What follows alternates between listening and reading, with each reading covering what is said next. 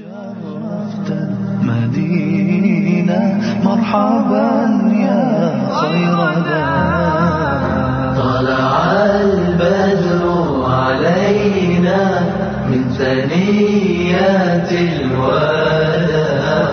وجب الشكر علينا ما دعا لله داع Capítulo octavo. El retiro espiritual. Ittikaf.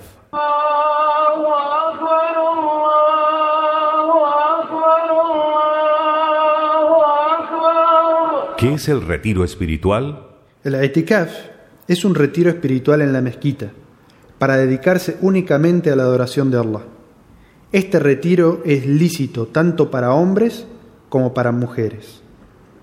El itikaf de los últimos 10 días de Ramadán es sunna, tanto para el hombre como para la mujer.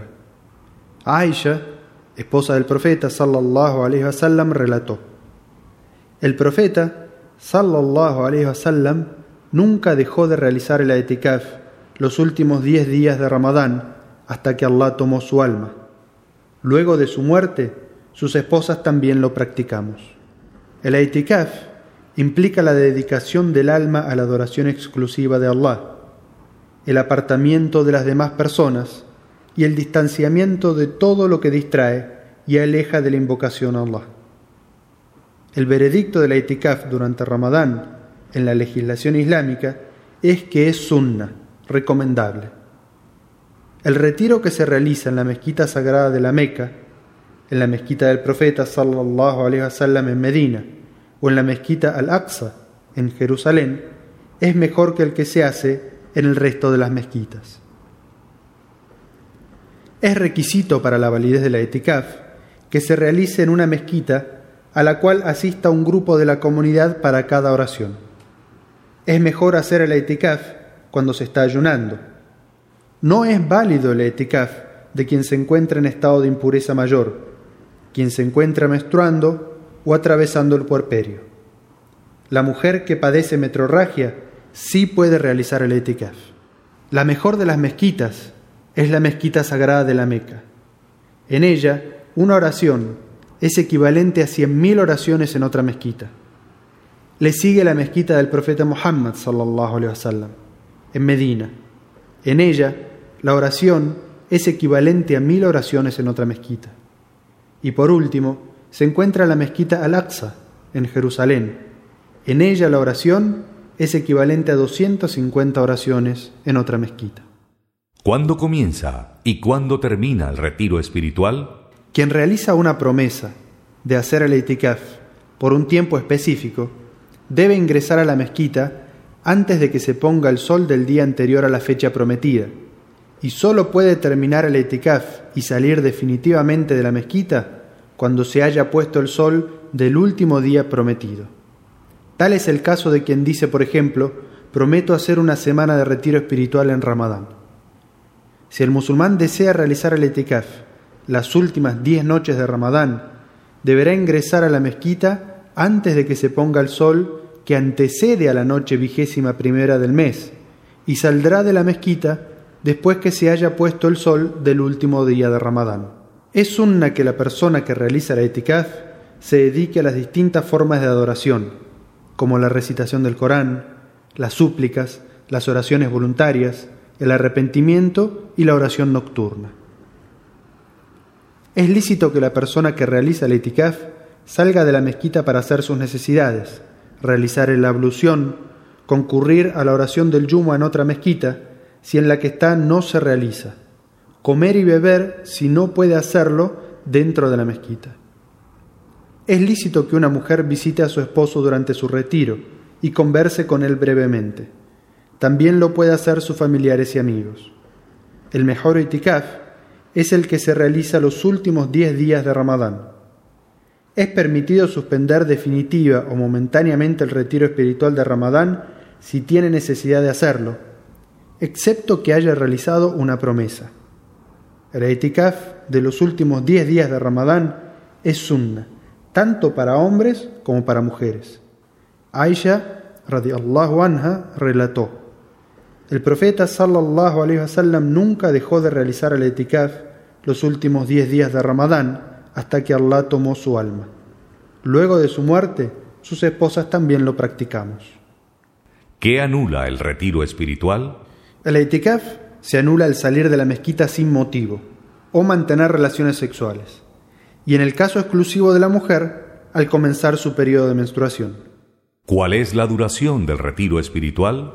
El itikaf es válido y permitido por el tiempo que se desee. Puede hacerse un día, una noche o varios días. Primero, Omar ibn al-Khattab, radiallahu anhu, relató que le dijo al profeta sallallahu alaihi wasallam: Oh mensajero de Allah, por cierto que durante la época de la ignorancia preislámica prometí hacer una noche de itikaf en la mezquita sagrada. Entonces, el profeta sallallahu alaihi wasallam le respondió: Cumple con tu promesa. Abu Huraira relató: El profeta sallallahu alaihi wasallam hacía itikaf durante 10 días en cada Ramadán. El año en que falleció hizo 20 días de itikaf. ¿Cuáles son las virtudes de la noche de la predestinación, Leila Tul Qadr? Esta noche tiene una significación especial.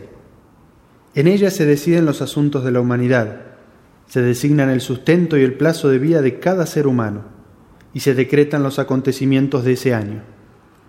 Esta noche se sitúa en una de las diez últimas noches de Ramadán, posiblemente en la vigésima séptima noche.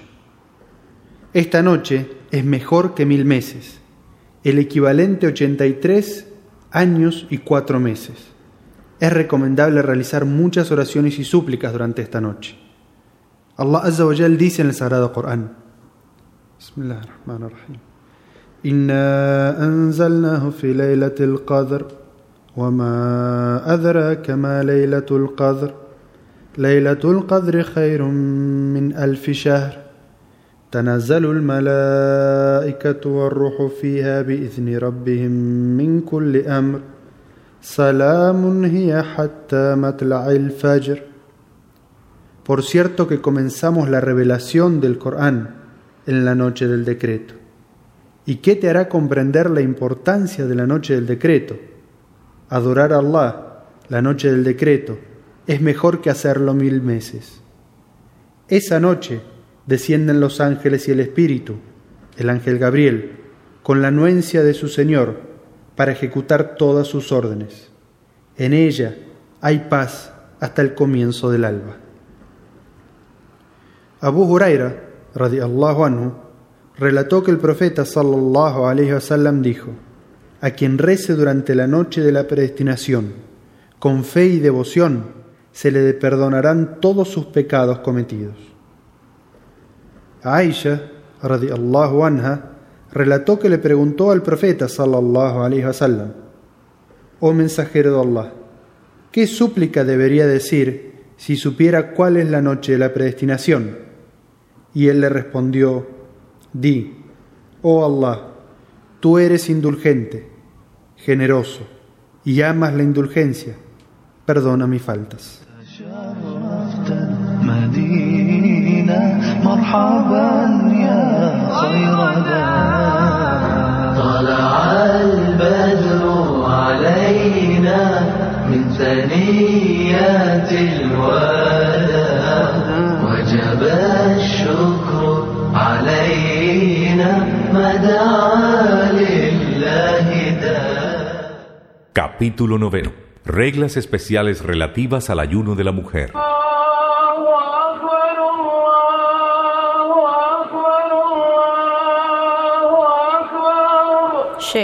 ¿Existen reglas especiales para la mujer respecto al ayuno? Sí, existen reglas especiales para la mujer, debido a situaciones que son únicas y especiales de la mujer, como el inicio de la menstruación, el embarazo, el sangrado posparto y la lactancia. Para todas estas situaciones, la legislación islámica tiene un veredicto que facilite a la mujer la realización de los actos de adoración que la acercarán a Allah. ¿Cómo recupera la musulmana los días que no pudo ayunar por su periodo? La musulmana que ha alcanzado la edad de la pubertad, pero tiene vergüenza de contarlo a su familia y por ende no ayuna, debe recuperar los días perdidos más adelante. Pero si llega el siguiente Ramadán y aún no ha recuperado esos días, debe dar de comer a una persona pobre por cada día perdido, a manera de expiación o compensación por haber demorado su ayuno.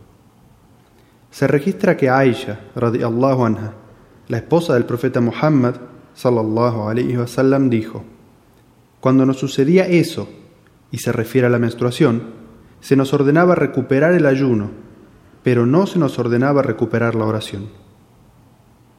Dijo el Sheikh al en su libro Los sangrados naturales de la mujer. Y si una mujer está ayunando y comienza a menstruar, su ayuno queda invalidado, aun cuando sea un instante antes de la puesta del sol, y debe recuperar ese día también, si se trata de un ayuno obligatorio.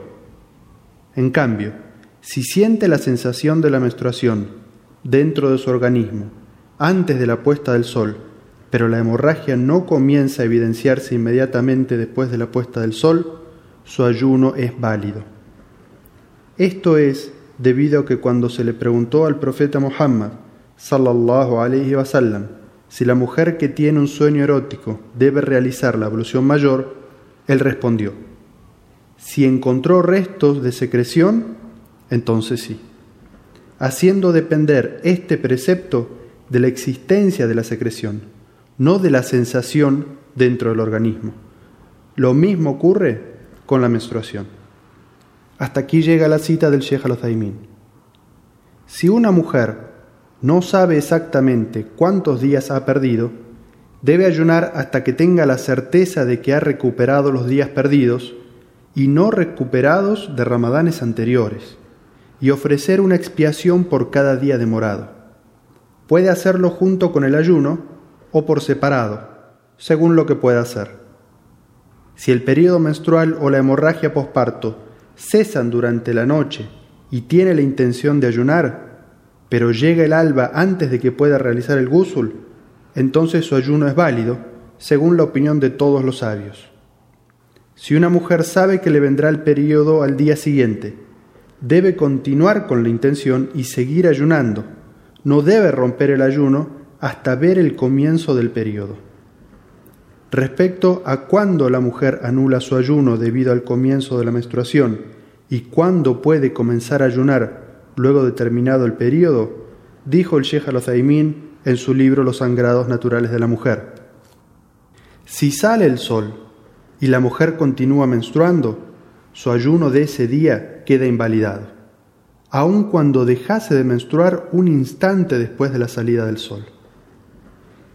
Y si por el contrario deja de menstruar un instante antes de la salida del sol y ayuna ese día, su ayuno es válido aun cuando se bañase después de la salida del sol.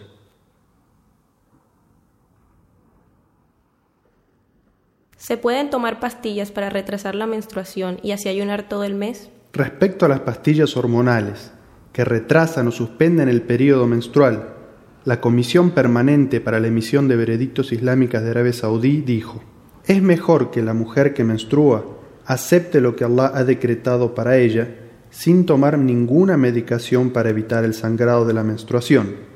Ella debería estar conforme con lo que Allah acepta de ella rompiendo su ayuno durante el periodo menstrual y recuperar esos días perdidos de ayuno más adelante. Así lo hacían las esposas del profeta y las musulmanas. En cuanto al sangrado patológico llamado metrorragia, la istihada no tiene ningún efecto negativo sobre la validez del ayuno. ¿Qué sucede si una mujer deja de sangrar antes de pasados los 40 días luego de un parto? Si una mujer recupera la pureza luego del sangrado posparto, antes de los 40 días, debe ayunar y realizar el gúsul para poder orar. Si el sangrado vuelve dentro de los 40 días posteriores al parto, debe dejar de ayunar, porque se considera que sigue dentro del periodo del posparto.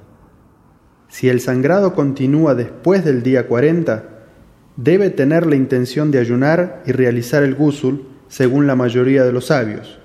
Y todo sangrado que venga más allá de los 40 días se considera metrorragia, a menos que coincida con el momento habitual del periodo menstrual, en cuyo caso se considera menstruación. ¿Debe ayunar la mujer embarazada o que está lactando a su hijo? Según la opinión más correcta, la mujer que está embarazada o lactando a su bebé se considera que está impedida, en un estado similar al de los enfermos, por lo que está permitido que no ayune. Solo tiene la obligación de recuperar más tarde los días perdidos, ya sea que tema por sí misma o por su bebé. El profeta, sallallahu alaihi wasallam, dijo: Allah ha liberado de la obligación de ayunar a la mujer embarazada o que amamanta. Si una mujer embarazada ayuna y sufre alguna hemorragia, su ayuno es válido y no se ve afectado en absoluto. En el caso de que no pueda recuperar los ayunos, por la sumatoria de los días y la dificultad que representa recuperar el año de embarazo más los dos de lactancia, puede compensar su ayuno dando de desayunar a un ayunante pobre por cada día que no haya ayunado.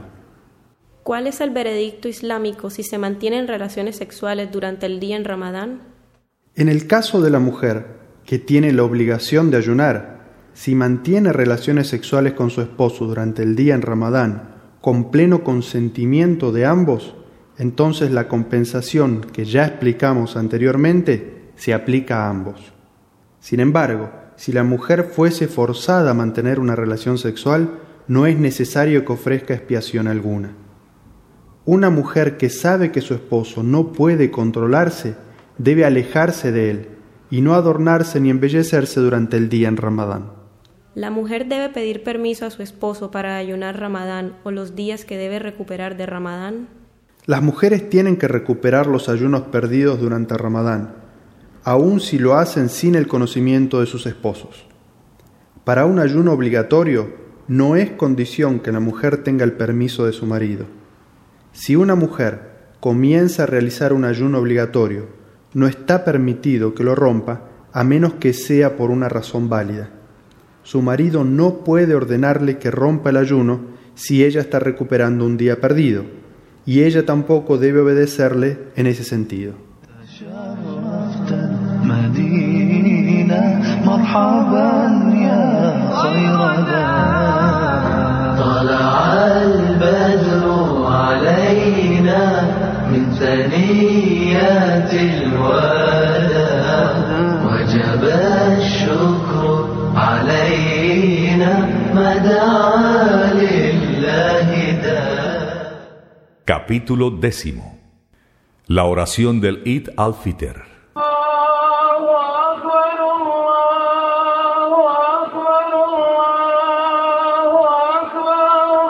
¿Cuál es la definición de la oración del Eid al-Fitr? El Eid al-Fitr, o festividad del desayuno, se celebra el día primero del mes de Shawwal del calendario lunar islámico, al terminar el ayuno de Ramadán. ¿Cuándo se realiza esta oración? La oración de Eid al-Fitr se realiza el día siguiente de haber completado el ayuno del mes de Ramadán.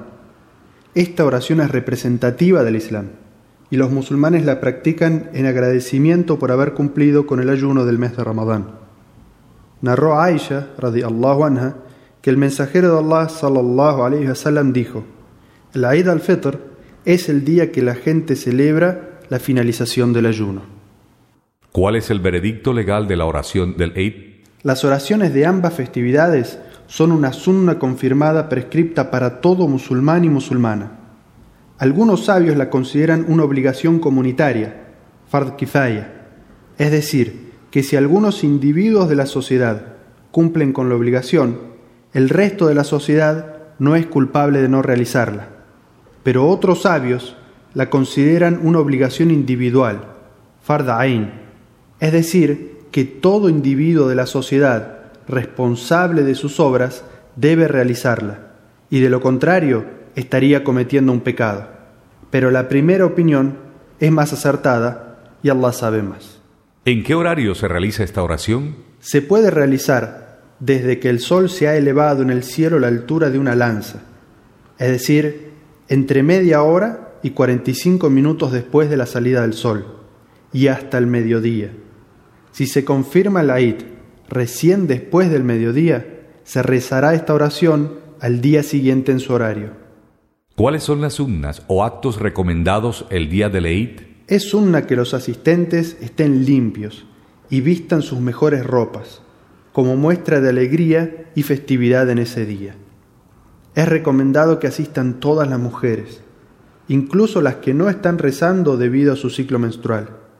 Las mujeres escucharán la jutba, pero no participarán de la oración. Narró Ma'atiyya, radiallahu anha. Se nos ordenó que saliéramos las jóvenes solteras y las menstruantes para festejar las dos oraciones festivas, para participar de la alegría y los ruegos, pero se solicitó a las menstruantes que no ingresen a los lugares de oración. Es sunna madrugar para llegar temprano a la oración, inmediatamente después del amanecer. Se recomienda dirigirse caminando si es posible. Narró Ali, anhu, es sunna ir a la oración de la Eid caminando.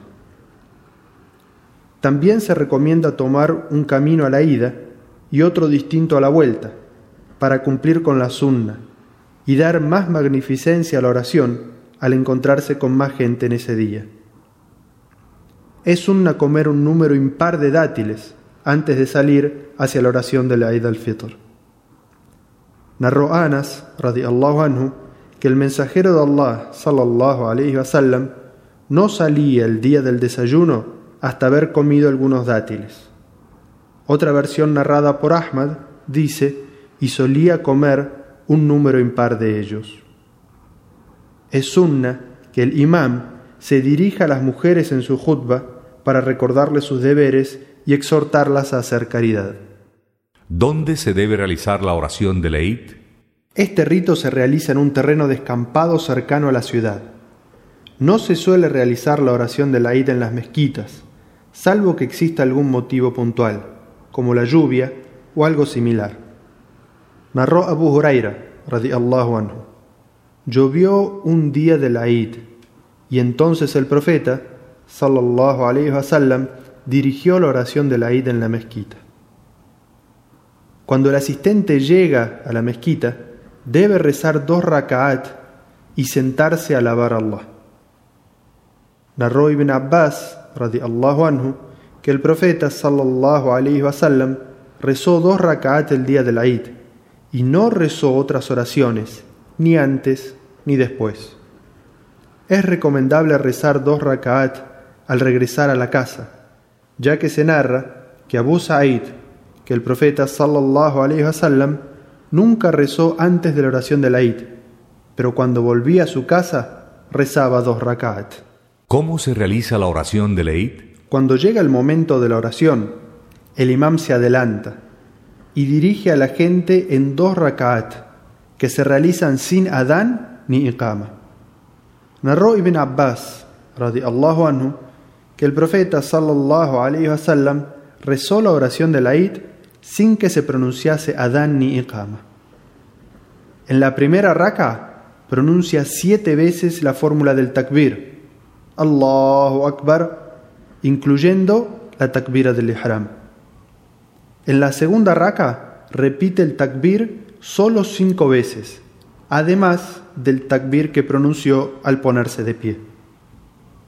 Narró Amr ibn Shu'aib que su padre y este de su abuelo, que el profeta sallallahu alaihi wasallam dijo: Son siete takbir los de la primera raka de la oración del Eid al-Fitr y cinco en la segunda.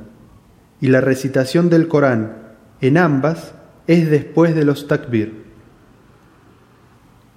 Es sunna que el imam recite la sura número 87 después de Al-Fatiha en la primera raka y la sura número 88 en la segunda.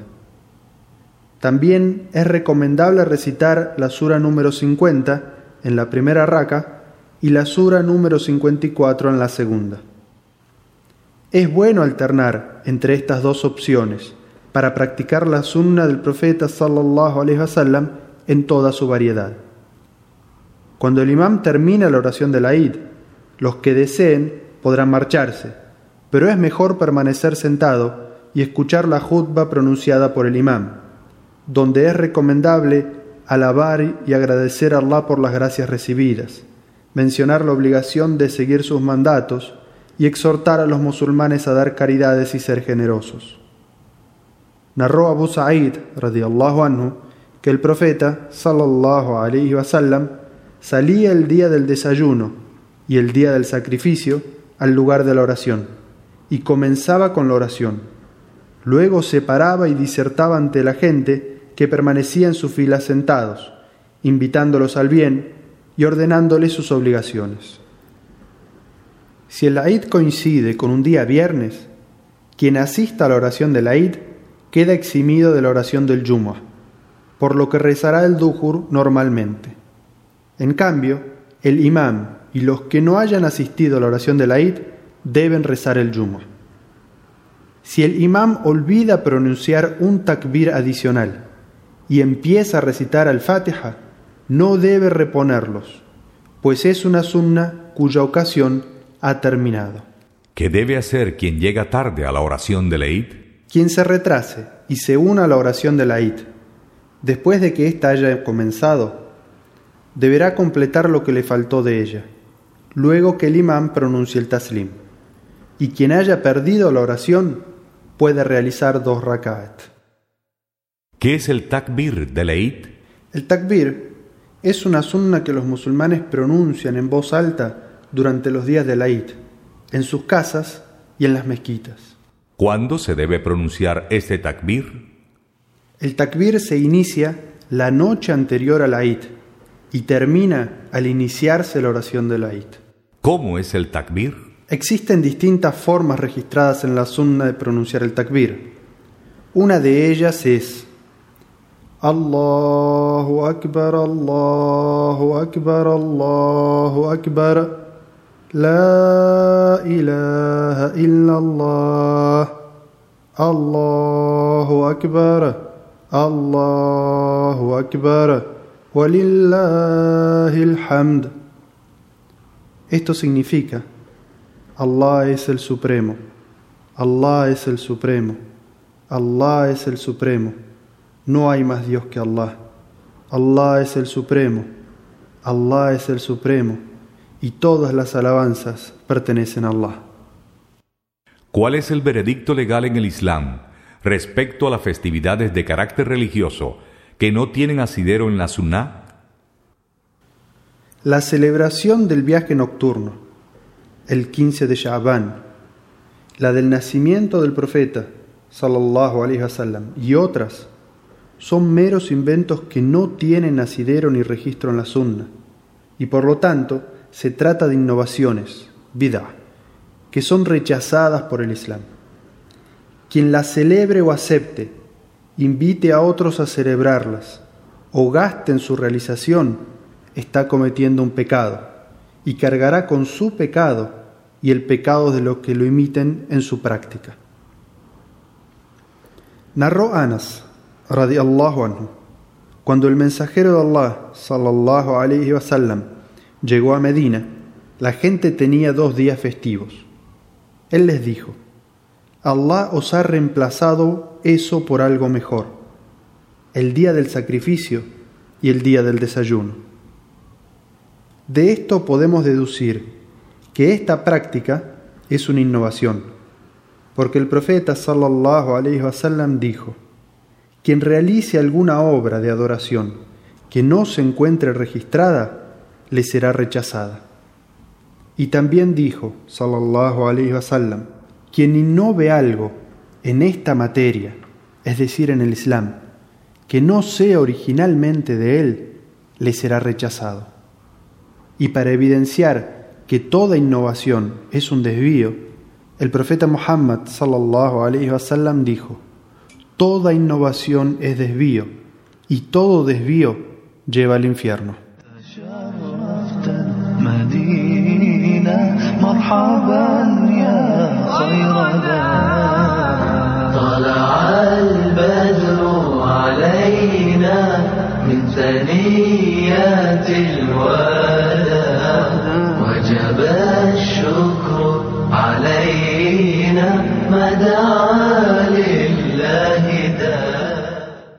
Capítulo décimo primero El Zakat al-Fitr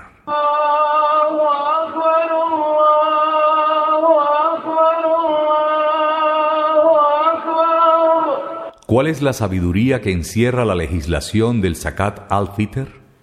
Esta caridad fue prescripta por Allah para expiar las faltas o los excesos que haya cometido el ayunante.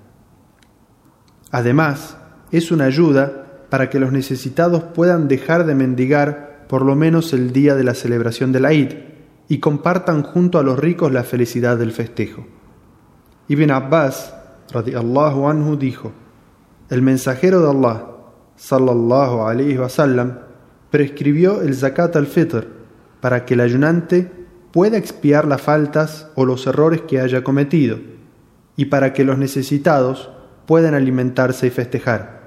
Quien lo entregue antes de la oración de la Eid le valdrá como zakat al-fitr, y quien lo haga después solo le valdrá como una caridad cualquiera. ¿Cuál es el veredicto legal del zakat al-fitr?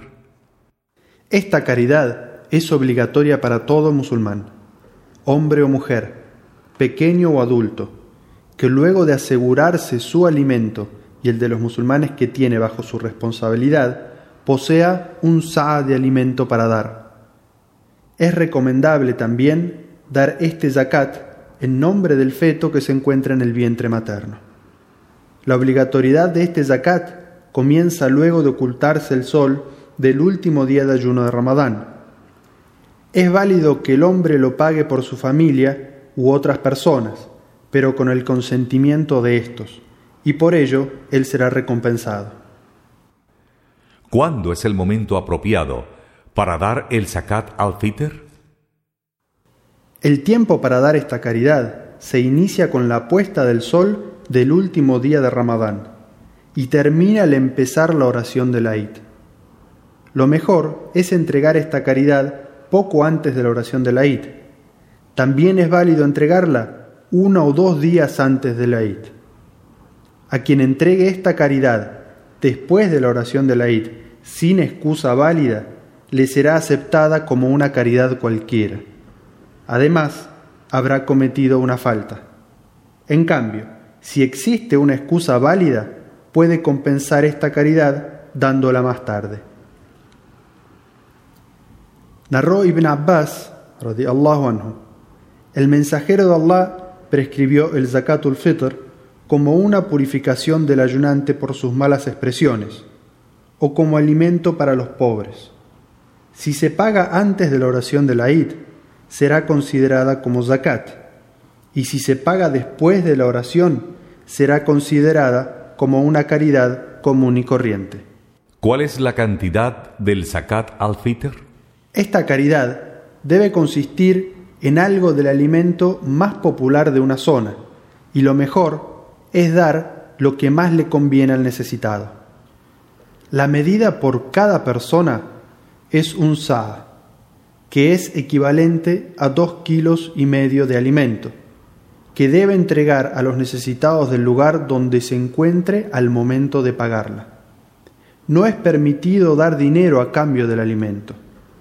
Ibn Omar relató, el mensajero de Allah, sallallahu alayhi wa sallam, prescribió que el zakat al-fitr consista en un sa de dátiles o un sa de cebada y que sea obligatorio para el esclavo y el libre, el hombre y la mujer, el pequeño o el adulto.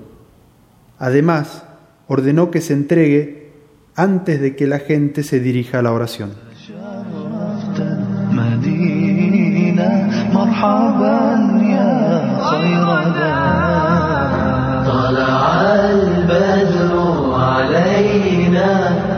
ثنيات الوداع وجب الشكر علينا ما دعا لله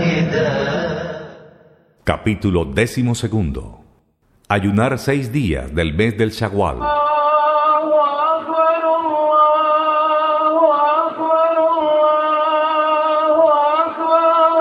¿Es un nag ayunar seis días en el mes siguiente a Ramadán?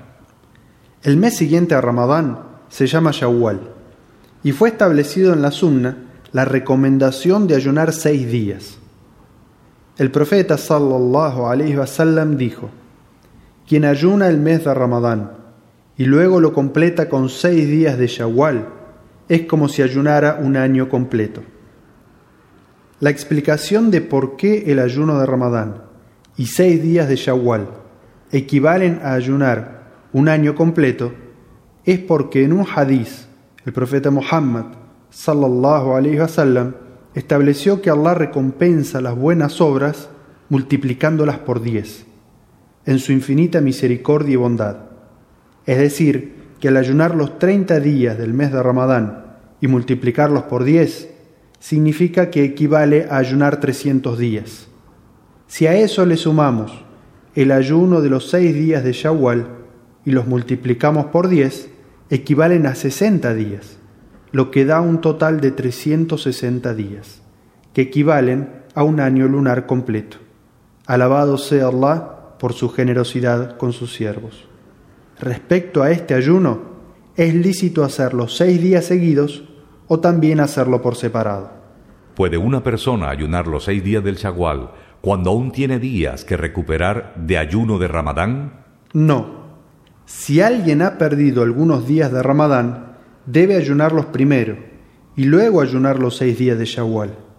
Porque el profeta Muhammad sallallahu alaihi wasallam dijo: Quien ayuna el mes de Ramadán y luego lo completa con seis días de Shawwal, es como si ayunara un año entero.